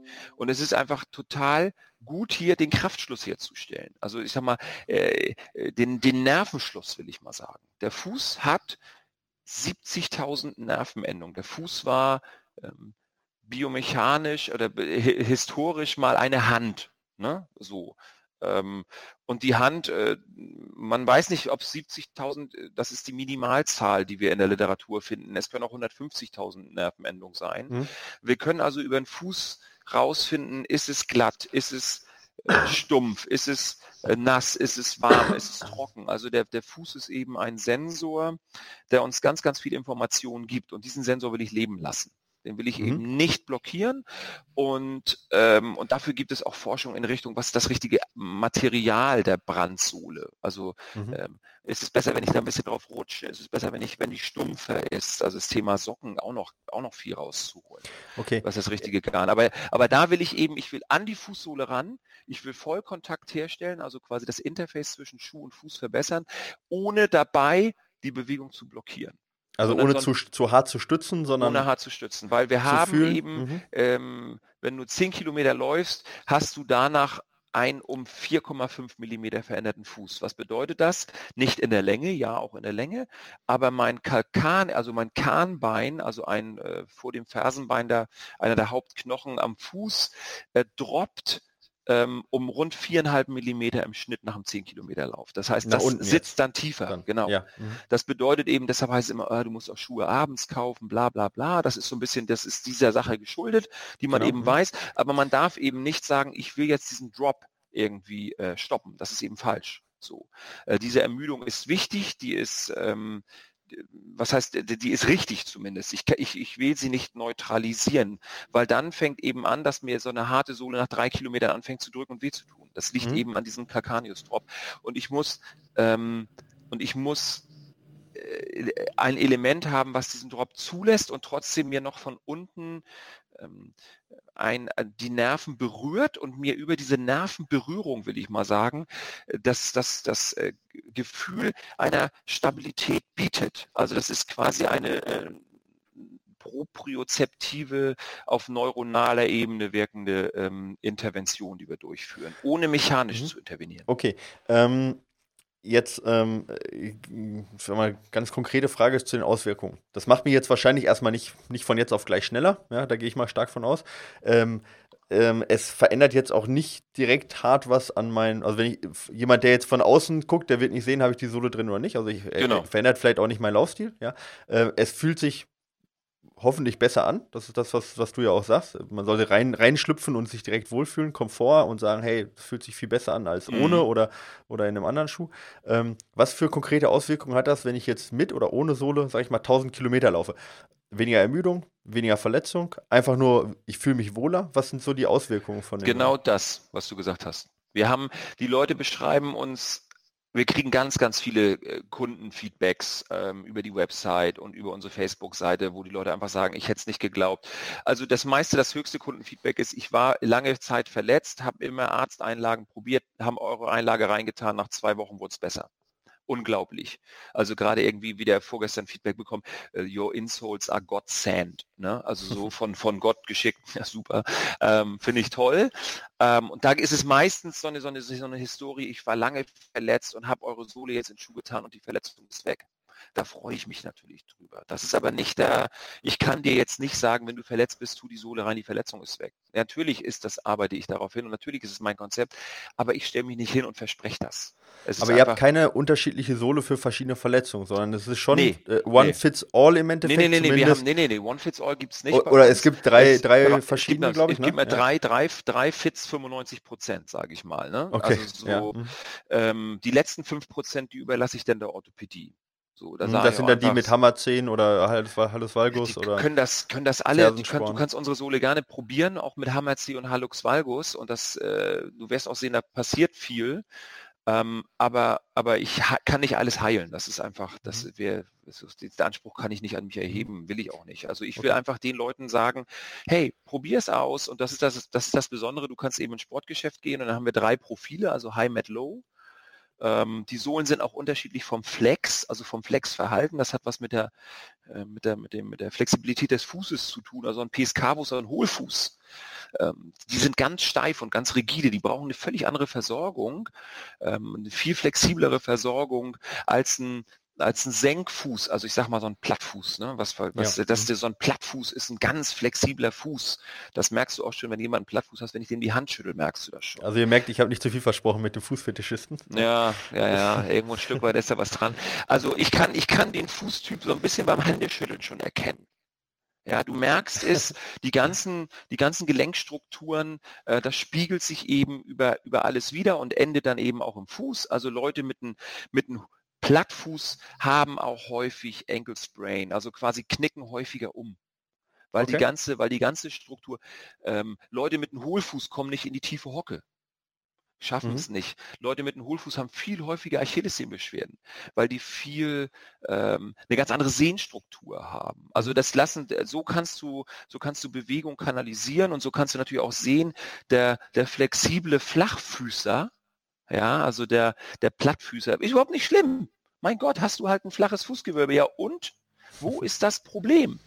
Ähm, dafür hast du aber eine viel höhere Beweglichkeit in allen Gelenken. Die wird viel mehr zur Verfügung gestellt. Mhm. Ähm, und, und, und Leute mit einem Hohlfuß, die haben eben eine eingeschränktere Beweglichkeit, die haben einen lauteren Lauf. Oh, muss man gerade hier, was soll das? Do not disturb mal eben einschalten. Ähm, so, weil, wobei ich, äh, Leute mit einem Hohlfuß äh, haben eben äh, viel stampfenderen Lauf, ja, eine ganz andere Kontaktzeit auch. Äh, also du kannst ganz viele Gemeinsamkeiten. Eine kürzere dann wahrscheinlich auch, ab, oder? Ähm, ja, oder eher, Hohlfuß, ja. Hohlfuß hat äh, genau eine kürzere ja. Kontaktzeit. Ähm, äh, jetzt, äh, ähm, gut, gibt es die drei verschiedenen Einlagesohlen. Ähm, kann ich das selber testen? Ich meine, der klassische ja. Test ist ja quasi Fußnass machen auf ein, auf ein Blatt Papier oder auf ein ja. Löschblatt, äh, äh, schauen, wie ist die Fußform äh, dann, ne? sehe ich quasi, oder ist es eine durchgängige Form, sehe ich irgendwo eine Lücke, ja? Äh, habe ich ein Fußgewölbe oder nicht? Äh, äh, arbeitet ihr quasi so, ist das, oder kann ich so arbeiten und das dann im Internet bestellen nach meiner Größe? Ist das ja, so das, einfach? Oder? Genau, genau, so ist das Konzept. Ne? Das Konzept ist schon, dass du sagst, okay, ich habe jetzt einen flachen Fuß oder ich habe einen hochgesprengten Fuß und dafür gibt es eben dann die High- und die Low und die Met eben für die, die dazwischen sind. Ja, so ist das schon ge gemacht, aber äh, am besten gehst du in den Laden und ich habe auch so ein, so ein Wärmemessgerät entwickelt dafür, stellt sich rauf, da kann man kurz das, in fünf Sekunden hast du quasi dein Podogramm, also dein Fußabdruck. Und, und dann fängt man damit an. Dann fängt man mit der Sohle an, guckt man noch, guckt man noch, was für eine Beinachse habe, habe ich ein O-Bein oder ein X-Bein und das Ganze wird in Kombination zueinander gestellt. Also äh, die Insole ist immer eine Kombination aus Fuß- und Beinachse. Und und wenn, und dann kannst du aber gerne noch die, die mittlere zum Beispiel, also die Met-Einlage anprobieren. Wenn du sagst, hey, die fühlt sich für mich viel besser an, dann ist das dann deine. Okay. Und das ist das Konzept. Das ist das, was was ich quasi 2002 auf so einem, so einem Weltkongress der Orthopädie, da war so ein unglaublich inspirierender Talk von Benno Nick und da hat eben gesagt, ja Mensch, wenn wir Leute ganz anders rangehen, wenn wir einfach Menschen entscheiden lassen in der, in der, in der Fußversorgung, dann haben wir diese unglaublichen Erfolge im, im Bezug auf Verletzungsreduzierung. Es ist also nicht das althergebrachte Konzept, ich habe irgendwo eine Entscheidung, die wird von einem fremden Dritten gefällt von einem Arzt oder Stichschuhtechniker und der kommt irgendwie aus dem Raum raus und sagt, das ist jetzt dein Lösungsmittel oder das ist dein, dein Hilfsmittel. Das ist eben falsch. Du kaufen wir auch nicht Schuhe. Ja, du kaufst auch nicht deinen Schuh. Ähm, na gut, Internet egal, wollen wir jetzt mal außen vor lassen. Bestenfalls kaufst du deinen Schuh und hast eine Auswahl und nimmst dir irgendwie Zeit, halbe Stunde, Stunde, whatsoever und probierst zwei, drei, vier Schuhe und lässt sie einfach mal zehn Minuten am Fuß und läufst durch den Laden und nervst natürlich den Verkäufer, weil der den Verkauf viel schneller hätte. Ja, ja, ja. Aber nimm dir Zeit, lauf durch den Laden, und sag dann, weißt du was, der fühlt sich für mich am besten an. Und dann läufst du immer auf dem Laufband und vielleicht sogar auch irgendwie draußen ähm, und probierst das aus und dann hast du den richtigen Schuh gefunden und dann sagst du, jetzt will ich da nochmal und jetzt fitte ich den nochmal und legst dann nochmal eine Sohle ein und wenn du dann einfach sagst, hey, es fühlt sich nochmal geiler an, dann ist es das. Und es gibt okay. auch 30, 30 Prozent aller Leute, die legen eine Sohle an und sagen, nee, es fühlt sich jetzt, fühlt sich ohne besser an. Ja, dann ist es, weißt du, so. Aber mhm. wir können entscheiden. Also das ist eben, das ist das Konzept. Du, du bist frei und kannst selber entscheiden. Wie, wie sieht das praktisch aus? Ähm, Habe ich jetzt dann äh, eine Sohle, die ich dann quasi in alle Schuhe, in allen Schuhen tragen kann? Oder äh, gibt es für spezielle Schuhe, dass ich dann von der Größe her überall auch dann vielleicht mal andere Sohlen brauche? Oder äh, wie lange hält so eine Sohle? Wie, wie das so also, einfach mal so eine praktische, äh, wie teuer ist so eine Sohle, ist ja vielleicht auch nicht ganz uninteressant, ja, für also den einen oder anderen. Teuer, ähm, ähm, 40 Euro kostet die die, die Running-Sohle. Ob das teuer ist oder nicht, sei jedem jetzt sei dahingestellt. Also nur mal so kurz, wenn du zum Arzt gehst, sitzt du da irgendwie eineinhalb Stunden. Wenn du da die Opportunitätskosten rechnest, die liegen beim Anwalt dann schon mal bei 500 Euro. Ähm, plus du, dein, dein Kranken, äh, dein Rezept hat einen Wert von 54 Euro dicken Daumen. So, und dann musst du bei den meisten Orthopädie-Studierenden noch 80 Euro draufzahlen. Also wenn du da die Opportunitätskosten rechnest, kann, kann eine Sohle auch mal bis zu 600 Euro kosten. So, also deshalb 40 Euro kostet das Ding einfach. Ähm, Finde ich, ist jetzt ein total fairer Preis. Der Laufschuh kostet dich 120 und ähm, davon hat man dann quasi nochmal ein Drittel des Schuhpreises für die Sohle. Ist für mich ein total logisches Invest, sollte man machen. Hält, hält so lange wie ein Schuh. Hm, so, wie lange hält ein Schuh? Gute Frage. Ja. Sagt der, die US-Industrie also, sagt 400 Meilen, das wären 600 Kilometer, halte ich für totalen Quatsch. Also ein Schuh hält zwischen 800 und 1200. Ja, zumindest jetzt, sag ich mal, Straßenschuhe. Genau. Bei Trail ist ein bisschen unterschiedlich, da kommt es natürlich auch noch ein bisschen auf den ja. Grip an, aber, äh, aber dann heißt also quasi, ich kann, äh, äh, ich lasse quasi die Sohle in den Schuh drin und hole für meine drei, oder fünf äh, ähm, Schuhe hole ich äh, quasi für jeden eine Einlegesohle äh, bestenfalls. Und, das ist äh, das Komfortabelste. Du kannst die auch hin und her wechseln. Ja. Okay, aber dann behält sie ja nicht dementsprechend länger, genauso wie das bei Schuhen ist. Ja. Nö, also. genau, du siehst es dann irgendwann. Also ich habe schon, wir haben schon auf, auf dem Marathon habe ich schon ähm, weiß ich nicht, hatte ich mal ein Erlebnis mit so einer Marathonläuferin und da war ich dann auch auf dem Stand bei uns. Wir sind also auf einigen Marathons auch verstanden, äh, vertreten und äh, verkaufen die so und eben da kannst du die testen. Und da haben wir ausgerechnet, die hat die viereinhalbtausend Kilometer in, im Schuh. Mhm, und okay. sagte, oh toll, ja. dass ich euch treffe, kann ich endlich eine neue kaufen. Die war aber auch echt durchgerockt. Ne? Also die ja, war auch, ja. aber viereinhalbtausend Kilometer, das ist das Höchste, was ich jetzt kenne äh, von einer Kundin von uns, vom, von der Tragedauer. Okay, wir haben vorhin über äh, Orthopädie-Einlagen äh, gesprochen, auch dass die so ein bisschen den Schuh, äh, den, den Fuß ein bisschen faul machen, ja. Ja. So, ähm, Gibt es Nebenwirkungen, ja, dass du sagst, äh, äh, auch vielleicht auf dem Trail, ja, dass man vielleicht äh, in eine Richtung geführt wird, in die man nicht möchte, unter Umständen höher steht, mehr umknickt oder sonst nee, irgendwas? Nee, nee, genau. Also du nimmst ja die, die bestehenden Zockliner raus, der ist 4,2 Millimeter dick, das ist so die Norm. Genau diese Dicke hat unsere Sohle hinten und vorn. Das heißt, mhm. ich habe keine Sprengungserhöhung, ich habe keine geometrische motorischen Veränderungen ähm, im Schuh. Und ich habe auch, das Wichtige ist, wir haben im Mittelfußbereich, wir stützen den Mittelfuß außen und innen. Das heißt also auch, dass ein, ähm, viele Orthopädiesohlen haben einfach nur innen eine Stütze und du rutscht nach außen. Und das ist mhm. dann dieser, dieser Effekt, den viele sagen, oh, oh, oh, will ich nicht tragen, habe ich immer das Gefühl, gerade im Trail hast du halt, das, das häufigste Verletz, die häufigste Verletzung in der Läuferschaft ist das Subinationstraumata, also ein Umknicken, ein gewaltsames Umknicken nach außen äh, mit, ja, ich sag mal so Bänderanriss. Ne? Meistens ist es einfach, Bänderdehnung gibt's nicht, also es sind immer so Mikrorisse in den Außenbändern. Das ist, denke ich mal, im Trail-Bereich eine ganz häufige Verletzung.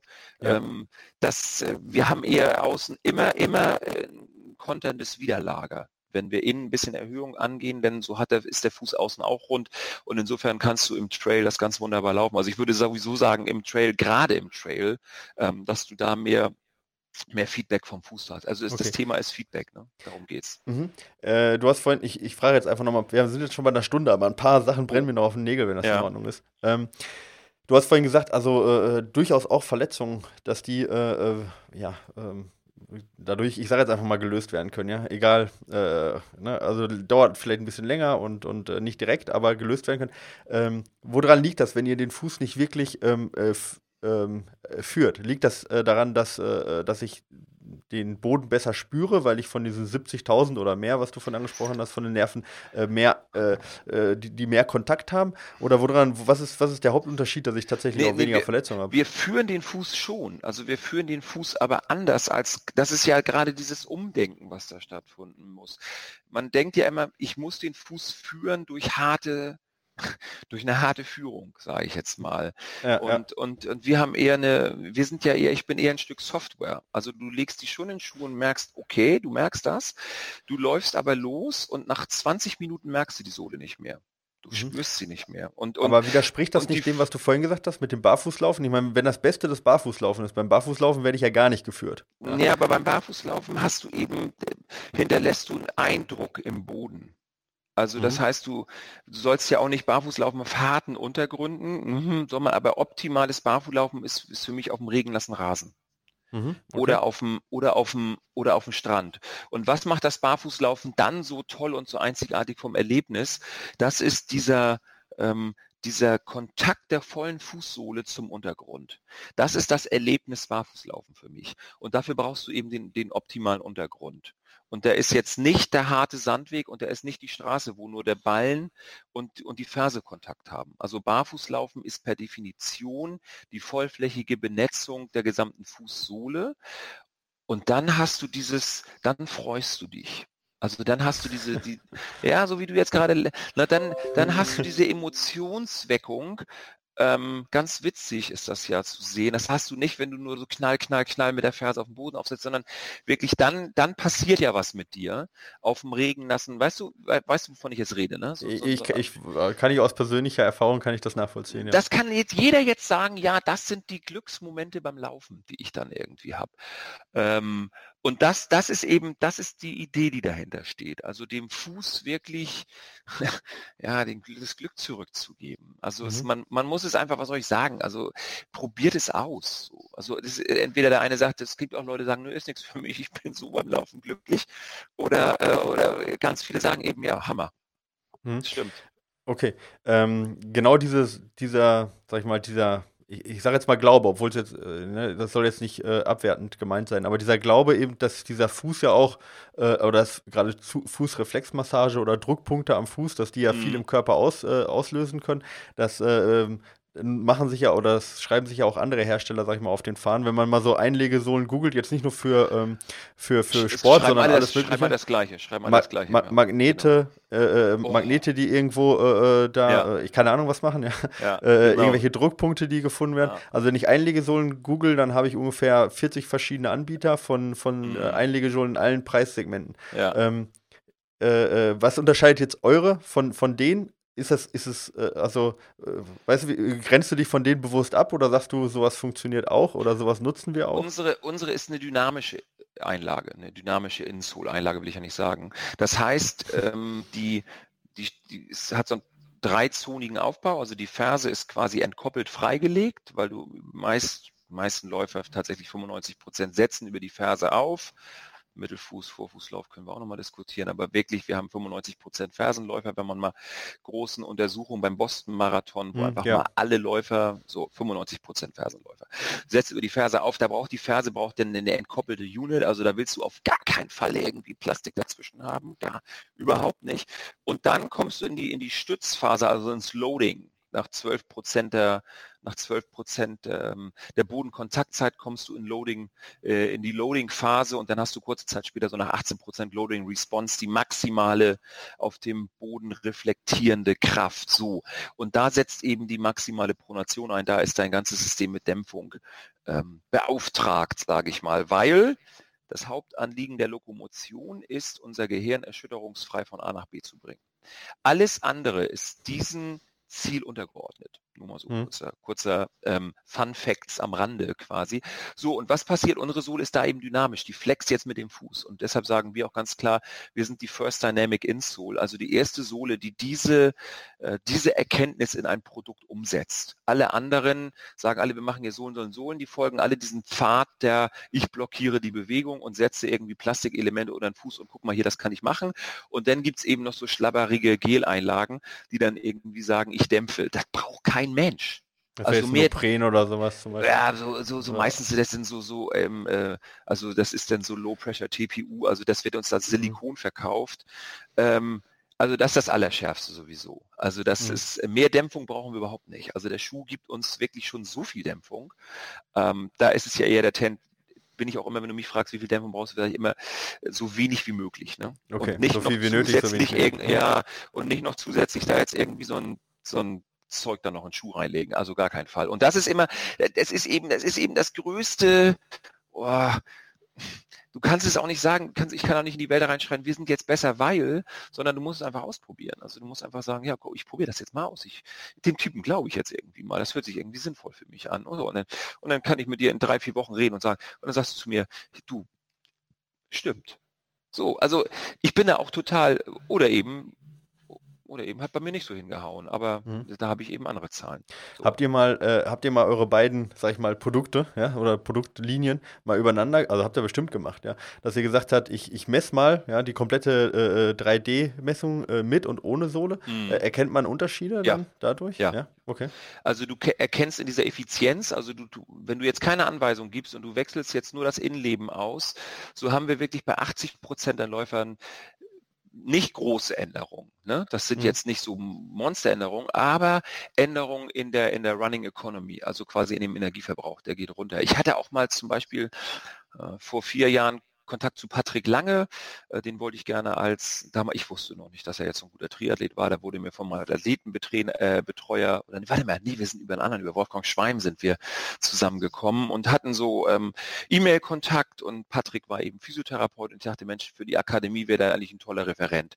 Ich wollte ihn also als die Idee war, Patrick Lange als, als Referent für die Akademie, äh, als so zu gewinnen. Das war so meine, dachte, Mensch, das würde doch toll passen, dann könnten wir nochmal so ein tolles Seminar ja, jetzt, irgendwie bringen. Jetzt seit ähm, zwei Jahren wäre das noch besser geworden. Ja, ja, ja genau. Und, und dann habe ich ihm gesagt, Mensch, Patrick, wir machen auch hier Insoles und probier die mal aus. Da habe ich ihm die geschickt und sagt, hat er gesagt, ja, ich habe auch einen gleichen langen Lauf und sage ich, oh, mach die noch nicht gleich beim langen Lauf wieder rein, sondern taste dich erstmal erstmal locker ran. Und was hat er gemacht? Er hat das Ding gleich reingelegt und schrieb mir wirklich ein paar Tage später eine E-Mail, sagte er, ähm, so ziemlich Wort, ich habe mir neulich mal rausgesucht, mein lieber Herr Kurex, was du da entwickelt hast, ist der Hammer. Ähm, er sei gleich, das zum Thema Leistung, er ist ähm, äh, gleich auf jedem Kilometer vier Sekunden schneller gelaufen und dann schrieb, stand auch so dabei, und du kannst dir vorstellen, dass ich dabei nicht, dass ich nicht gebummelt habe. So, ich wusste noch nichts in, zu dem Augenblick noch nichts über die Laufstärke eines Patrick Langes. Mhm. Ja, das war also, das ist ja nun irgendwie jedem bekannt, denke ich mal, in diesem Podcast. Ähm, dass es denn nicht zusammengekommen ist mit der Zusammenarbeit, lag daran, weil mein Athletenbetreuer gesagt hat, nee, entscheide dich für einen anderen Athleten. Ähm, oh, und der ist jetzt nicht mehr dein Athletenbetreuer wahrscheinlich? Mittlerweile doch, ja, nee, ist okay. er tatsächlich, aber wir sind trotzdem gute Freunde, laufen einmal die Woche zusammen, alles gut. Ähm, äh, ja. Aber so, so kann es eben gehen, äh, so ja. kann es eben gehen. Also Patrick hat das eben seinerzeit beschrieben, ich laufe vier Sekunden schneller pro Kilometer, aber so hat ja. jeder so seine Erlebnisse mit dem. dem okay, also, also ähm, kann man jetzt mal zusammenfassen, ich meine, das Ding kostet jetzt jetzt 40 Euro, ja, so. Ja. Ähm, und du sagst, ähm, ob das einem taugt oder nicht taugt, erkennt man relativ schnell. Genau, ja. das merkst, das entscheidest du. Probier es einfach aus, gib dem Ding eine Chance, sag ich, probier das mal aus und dann wirst du sagen, ja oder nein. So. Okay. Bin also, sag mal, der, der Fehler, äh, der größte Fehler, den man machen kann, sind 40 Euro, die man dann äh, ausgegeben hat. Ich denke, genau. das ist für einen Läufer, der, sag ich mal, sehr, sehr viel für Quatsch Geld ausgeben kann, ja, sei es für Nahrungsergänzungsmittel oder sonstige Sachen, äh, ist es, sag ich mal, verkraftbar. Von dem her sicherlich jetzt nicht. Ähm, ja, ich finde ja, Läufer sind, ja. Läufer sind ja sowieso, äh, sollten, sollten sich mal damit beschäftigen, echt noch viel mehr Geld auszugeben, weil ähm, das, was man am für Lauf-Hardware im Jahr bezahlt, wenn man durchschnittlich so zwei Paar Schuhe kauft. Das ist das, was andere für die Fahrtkosten und Parkkosten, wenn sie im Fitnesscenter trainieren, bezahlen. Ja, ich meine, du kommst aus dem Triathlon, du kannst ein Lied davon ja. singen, was man für einen Sport ausgeben kann genau, wahrscheinlich. Genau, ja. ganz, ganz andere. Also insofern ist, ist Laufen wirklich so ein günstiger Sport, also weniger geht schon gar nicht mehr. Ähm, äh, und, und insofern ist das einfach mal sagen, komm, mache ich jetzt mal. Okay. Ähm, wir haben jetzt äh, viel über deine Installs gesprochen, weil ich das auch sehr interessant finde und ich werde die auf jeden Fall. Ich habe die noch nicht getestet, muss ich ganz ehrlich ah, zugeben. Deswegen kann ich, kann ich mhm. da jetzt äh, tatsächlich aus. Ich, ich äh, hätte natürlich jetzt äh, gerne auch meine eigene Erfahrung dazu gegeben. Kann ich jetzt bisher noch nicht machen. Äh, kann ich aber dann nochmal nachreichen im, in irgendeinem ja, Podcast, der dann quasi da noch kommt. Finde ich auf jeden Fall super spannend, vor allen Dingen eben, weil es, ähm, wenn man unsere, ähm, die Fragen von unseren Hörern sich anschaut, ja, dann waren ja immer sehr, sind ja alle sehr kritisch, was jetzt Einlegesohlen angeht, aber laufen im Prinzip alle fast ins Leere, wenn es gegen diese Sohlen geht, nämlich eben, weil sie, ähm, weil sie eben dynamisch sind oder beziehungsweise äh, ja, äh, nach, nachgeben auch und den Fuß in nichts reinzwingen. Äh, ich glaube, dass, ähm, das hast du ja jetzt ganz ein, eindrucksvoll irgendwo auch geschildert und, und auch da auch Spaß gemacht, das mal auszuprobieren. Ähm, äh, Gibt es noch was, was du äh, den, den Hörern mitgeben möchtest, sozusagen aus deiner, äh, ja, ich, kann man ja sagen, jahrzehntelangen Erfahrung, die du mittlerweile hast? Ähm, wenn, du, wenn du unseren Läufern so, so einen Tipp geben solltest, äh, macht mehr das oder macht weniger das? Äh, eine Sache hast du ja schon gesagt, ja, weniger Dämpfung bei Schuhen.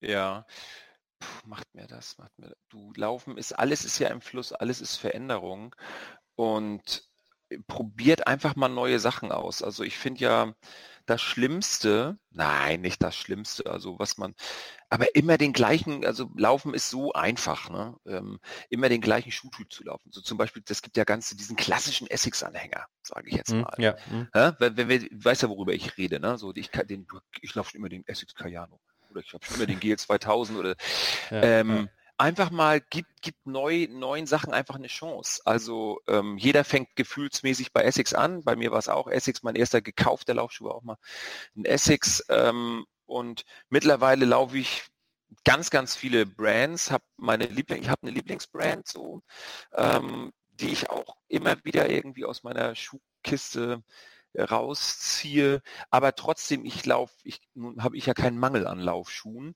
und das ist so toll, andere Schuhe zu erfahren und mal zu erlaufen und auch andere Konzepte mal sich damit zu beschäftigen.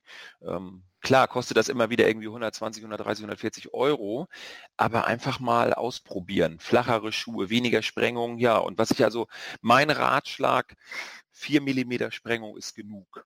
So, Mhm. um das Thema nochmal aufzufassen, weil die meisten Schuhe werden mit 12 Millimeter Sprengung sogar noch höher gebaut. Und ähm, das ist der größte Irrtum in der Läuferschaft und in der Laufgeschichte, dass Schuhe eine Sprengung haben müssen. So.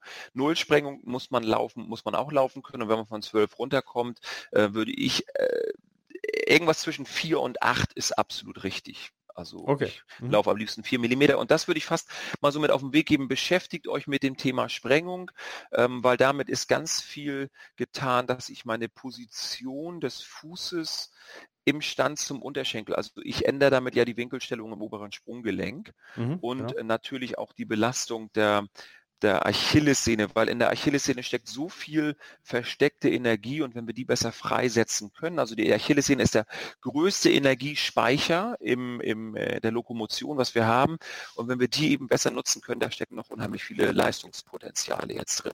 So Genau, da hatten wir uns- ja- hatten wir eingehend, Ein- bevor wir jetzt die Aufzeichnung genau. hatten, äh, drüber gesprochen.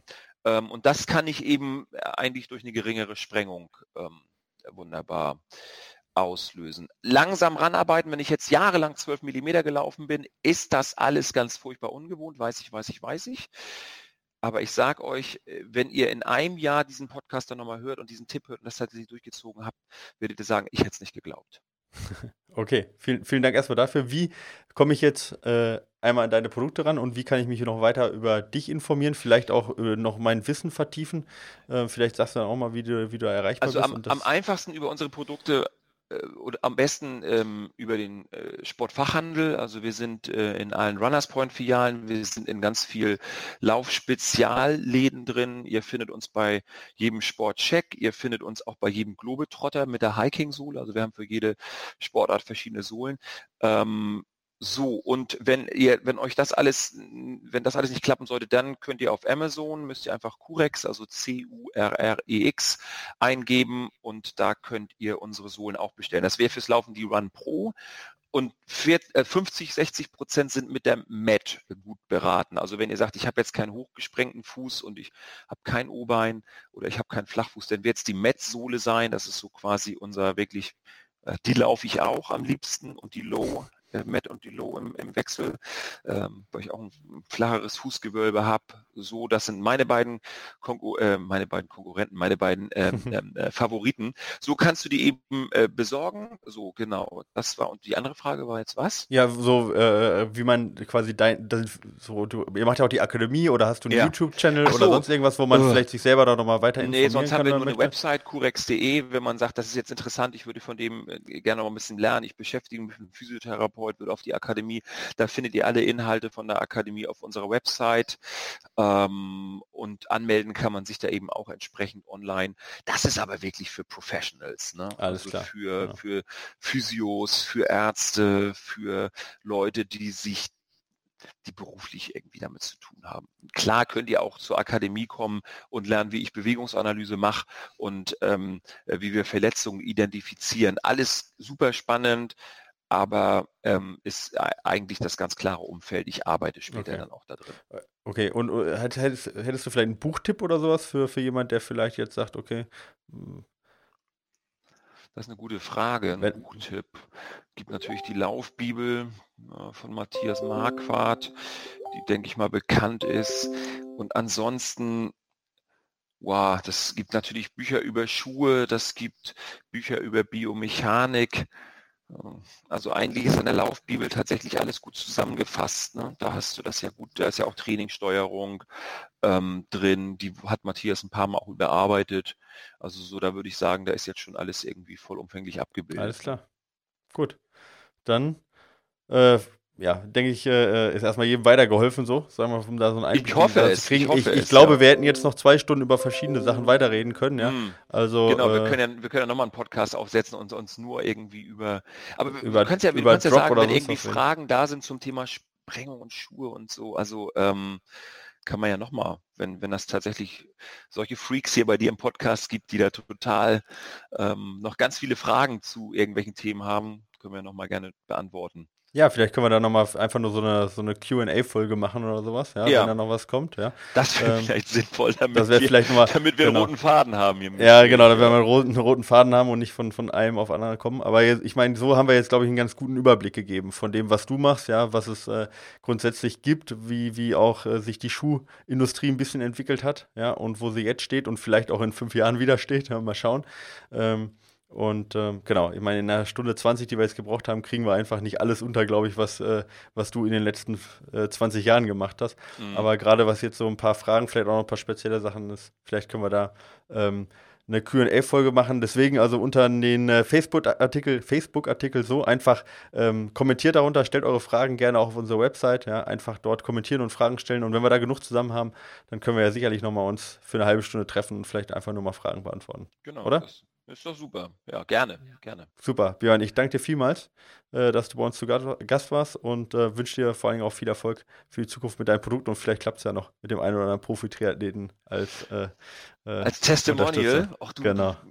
Ja, wir hatten Anja Beranek ist zum Beispiel Dritte auf Hawaii geworden vor zwei Jahren. Da hatte sie die Sohlen gekauft im Schuh, ne? ohne dass wir sie als Athleten sponsern. Also das gibt immer wieder so total irre Geschichten. Okay. Ähm, äh, alles gut. Man sieht's halt nicht. Das ist halt so ein Hidden, so ein Hidden Champion quasi, ne? so eine geheime Genau. Maschine, die du im Schuh drin hast. So Mhm. sieht's aus. Alles klar. Gut, Also, dann macht's gut, ja. Bis zum nächsten Mal. vielen Ja, Dank. Vielen Dank. Tschüss. Ciao.